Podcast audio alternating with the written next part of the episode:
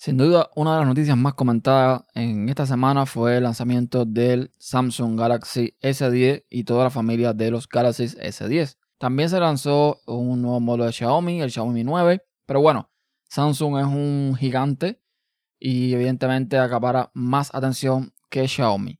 Lo que estamos viendo es, es un terminal bastante curioso, no pasa desapercibido y aunque en cierta forma sigue siendo continuista en el sentido de que Samsung ya tenía un producto muy sólido y muy bueno en el Samsung Galaxy 9, tanto en la versión normal como en el Note. Y este Samsung Galaxy 10 pues viene a ser una reafirmación de lo mismo, un teléfono que tiene una construcción muy sólida, que sigue aportando lo mismo, aportando por lo último en tecnología, lo último en calidades. Tenemos además, eh, por ejemplo, el jack Samsung es uno de los fabricantes que sigue manteniendo todavía el jack para auriculares. En fin, que es básicamente agarraron el 9 y lo convirtieron en un 10 con algunas mejoras, con, eh, bueno, mejores pantallas, me imagino, evidentemente, con mucha, mucha memoria RAM, aunque la memoria RAM no creo que sea lo más fundamental. A lo que me refiero es que no, no es, eh, pienso yo, el punto de marketing adecuado para vender este teléfono. Pero sin duda creo que lo más, lo más interesante, lo que no dejó a nadie indiferente, aunque ya se sabía, fueron las cámaras en pantalla. O sea, el Samsung Galaxy S10 no copia la tendencia de poner un notch en pantalla. Sin embargo, lo que hace es poner la cámara como si fuese un hueco en la pantalla. No he tenido el Samsung en la mano, no sé todavía la sensación que da. Por los videos que he visto, se ve muy bonito, se ve muy bien cuidada la integración con precisión de láser, o sea, todo bien ahí, bien, bien bonito. Y si bien yo no soy fan de la marca, yo no soy fan de Samsung, sí debo reconocer que es un terminal que es, luce bastante, bastante interesante. Yo, o sea, si tuviese que escoger uno, me iría por el, el Galaxy 10 eh, Plus, o sea, de dos cámaras delanteras que aunque me gusta un poco menos que ocupe tanto espacio la cámara, lo veo un poco más interesante que el, el 10 normal o incluso que el, que el 10E, que viene siendo creo que como un, una variante más limitada para competir con el iPhone XR, supongo. Entonces, eh, bueno, de esto hablaremos también un poco más en el nuevo podcast de la red, en AFTP, junto con David y con Fabián. Así que no quiero alargarme mucho en, este, en esta opinión. Simplemente un teléfono muy bonito, muy interesante, con la nueva interfaz que trae Samsung sobre Android 9. Todo se ve bastante bien, aunque dudo mucho que yo en lo particular eh, me lo comprara ahora o en un futuro.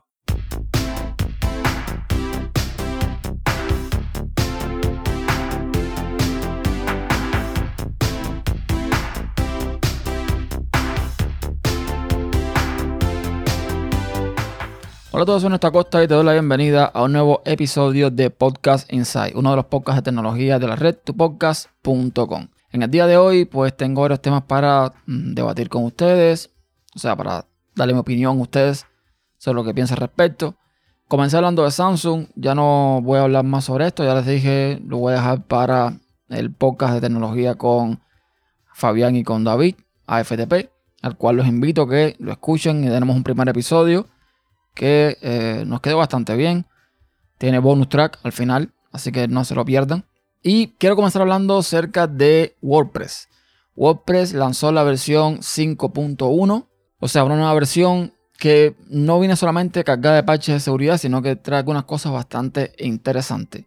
Según nos dicen en la propia página de WordPress, o sea, cuando tú actualizas tu panel de control, te sale una página donde te dice las novedades, etcétera. Y ellos te dicen que eh, esta es una gran versión que introdujo el nuevo editor de bloque. Estamos hablando de Gutenberg. Gutenberg que en lo particular es mucho más complejo de lo que parece. No es simplemente un editor, sino que es una nueva forma de entender WordPress, una nueva forma de crear temas para WordPress integrados con Gutenberg. Pero yo todavía no me acabo de adaptar del todo a él. Me parece que todavía no está pulido lo suficiente, lo necesario como para tenerlo en mi uso eh, diario, o perdón, diario no porque yo no escribo diario, pero cuando uso mi blog mm, me, es más cómodo el editor tradicional de momento. Pero sí no de reconocer que Gutenberg es una propuesta muy interesante, una, forma muy limpia de eh, escribir, de no perder el foco. Y bueno, va se va a ir puliendo y va a ir mejorando. Y quizás en unas próximas versiones ya yo lo pasaré a usar completamente. Pero bueno, en esta versión de WordPress creo que una de las cosas más interesantes que incluyeron fueron dos características nuevas. Una es lo que llaman salud del sitio, que esto de salud del sitio lo que hace es que, te mostrará, si eres administrador, un aviso de, eh, en caso, o sea, un aviso en caso de que tu servidor esté corriendo alguna versión obsoleta de PHP. En mi caso, no me ha avisado de nada porque yo estoy usando la última versión de PHP, la 7.2 en caso de Ubuntu. Pero esta herramienta es muy interesante porque esto evita que si tienes un hosting o un servidor que no está corriendo las últimas versiones de PHP, se puede haber comprometido de alguna forma y WordPress te va a avisar. Vaya, para que por mí no quede. Esto también dicen que al instalar nuevos plugins, las características de la salud del sitio de WordPress comprobarán si un plugin requiere una versión de PHP que es incompatible con tu sitio. Y en este caso, WordPress evitará que instales ese plugin. Algo que también me parece súper genial. Es decir, que si vas a instalar un plugin que no es compatible con la versión de PHP que tienes instalada en tu sitio, ya porque es más nueva o porque es más vieja, que me imagino que sea el caso, pues WordPress sencillamente no lo va a instalar. Y ya está. Y te avisará. Lo otro que añadieron, la segunda característica, es lo que llaman rendimiento del editor. Esto es un añadido en WordPress 5.0 el, o sea, un añadido para Gutenberg, que sigue mejorando como les, como les dije anteriormente. En 5.1, en WordPress 5.1, eh, incluyen, se incluyen sólidas mejoras de rendimiento dentro de Gutenberg como tal. El editor debería anotarse más rápido al iniciar, al escribir y se sentiría de forma general mucho más fluido. Sin embargo, nos dicen, se esperan más mejoras de rendimiento en la siguiente versión. Hay muchísimas otras mejoras ya de cara al desarrollador, como eh, mejoras en los metadatos en multisitio, eh, APIs de Chrome, nuevos procesos de construcción de JavaScript, eh, en fin, otras, otras muchas cosas. Así que no pierdan de vista si tienen un sitio WordPress funcionando, actualicen la versión 5.1 que siempre merece la pena. Al final de toda esta página, ellos te dicen manténlo clásico y te preguntan, ¿prefieres seguir con el ya conocido editor clásico? No hay problema. La compatibilidad con el plugin Classic Editor permanecerá en WordPress hasta 2021. O sea, que hasta 2021 tenemos para seguir usando el editor que conocemos al día de hoy. Ahora quiero hablarles también un poco de teléfono. Es una opinión un poco personal. Y es que yo sigo escuchando podcasts y sigo viendo videos de influencers, de personas que hacen review a los teléfonos. Y sigo viendo la misma historia de siempre. Y por la misma historia siempre me refiero a esa manía que muchos youtubers o podcasters le han cogido a los bordes del teléfono y a lo ancho o alto o el grosor del teléfono. Es una cosa que me parece un poco, o sea, es complicado porque es cuestión de gusto, evidentemente. Pero por ejemplo, yo, yo quería limpiar mi Pixel 2 XL, el cual yo tengo de siempre con una carcasa. Yo, eh, o sea, es un teléfono que cuesta bastante caro, o me costó bastante caro en su momento. Yo no voy por la vida con el teléfono sin una protección extra. Le tengo puesto tanto la carcasa de plástico como un protector de pantalla. Porque ¿para qué te vas a arriesgar? Sí, el teléfono sin la carcasa se ve muy bonito, en la mano se siente muy bien, pero ¿para qué? O sea, si yo fuera rico, si fuera millonario, no me interesaría que el teléfono se me cayera y me lo cambian y, o me compro otro, no hay problema. Pero yo que no soy ni rico ni millonario, pues siempre vivo protegido. Entonces ayer hice lo que yo tiendo a hacer casi todo tiempo y es quitarle la carcasa, quitarle el polvo, limpiarla por dentro, limpiar el teléfono porque el polvo se va acumulando, se va acumulando suciedad y yo lo que lo veo es un mantenimiento, ¿no? Así muy por fuera, muy superficial. Cuando le quitas la carcasa, que al final le suma, qué sé yo, unos 3, 4 milímetros más de lo que el teléfono tiene de grosor, evidentemente ves el cambio. O sea, sientes el teléfono mucho más fino, sientes el teléfono, el metal frío por detrás, la carcasa es plástica. Y aquí es donde voy. Para empezar, un teléfono tan fino como es el Pixel 2, como son muchos teléfonos que están saliendo ahora, yo los veo más incómodos, más inseguros a la mano. No sé, me cuesta me cuesta agarrarlo bien.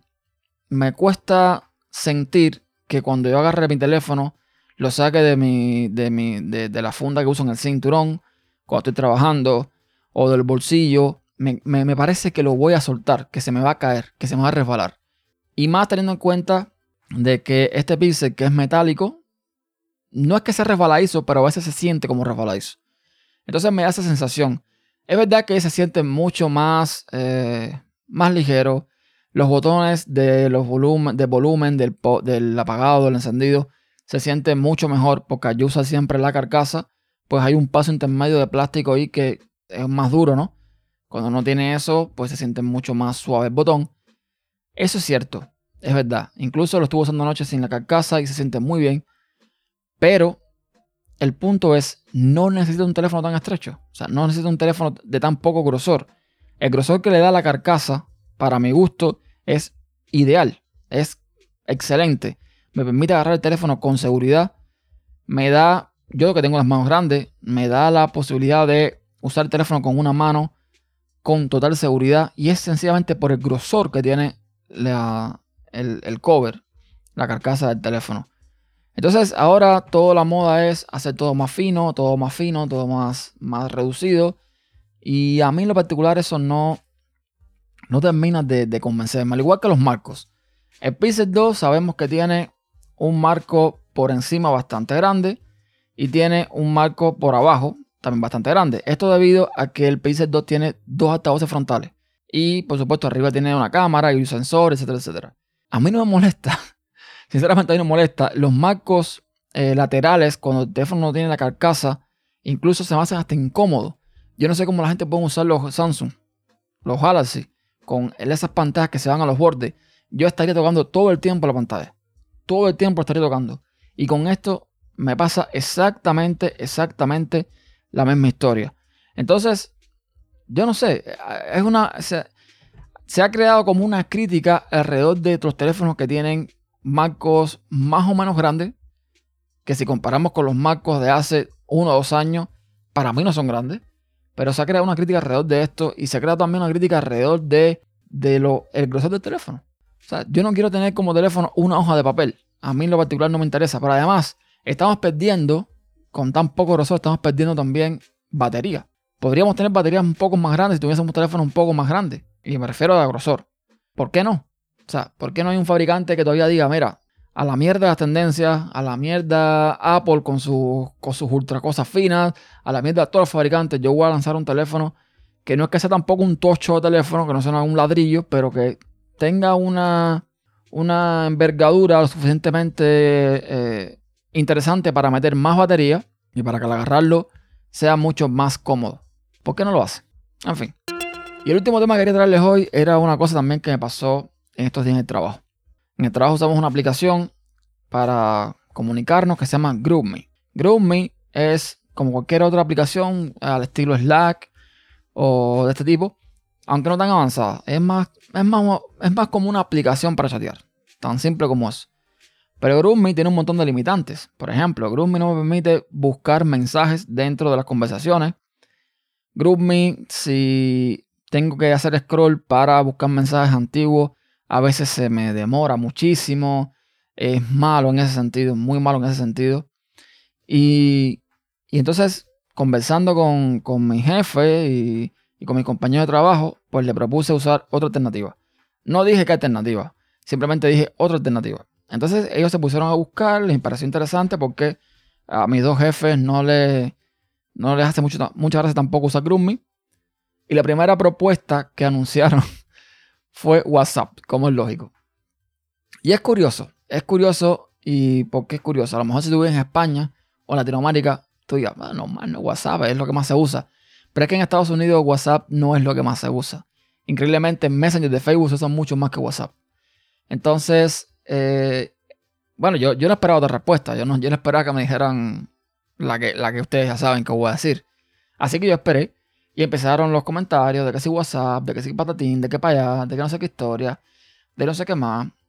Y entonces ya cuando me preguntan a mí qué alternativa se me, se me ocurre, pues evidentemente yo digo Telegram. Y nadie, absolutamente nadie, estoy hablando de 40 personas, sabía lo que era Telegram. La primera pregunta de mi jefe fueron, ¿es gratis? dije, sí, es gratis. Es gratis, es más rápida, se sincroniza en el cliente de, escritorio, en el móvil, en la web, en todos lados, momentos. En fin, empezarle todas las bondades de Telegram.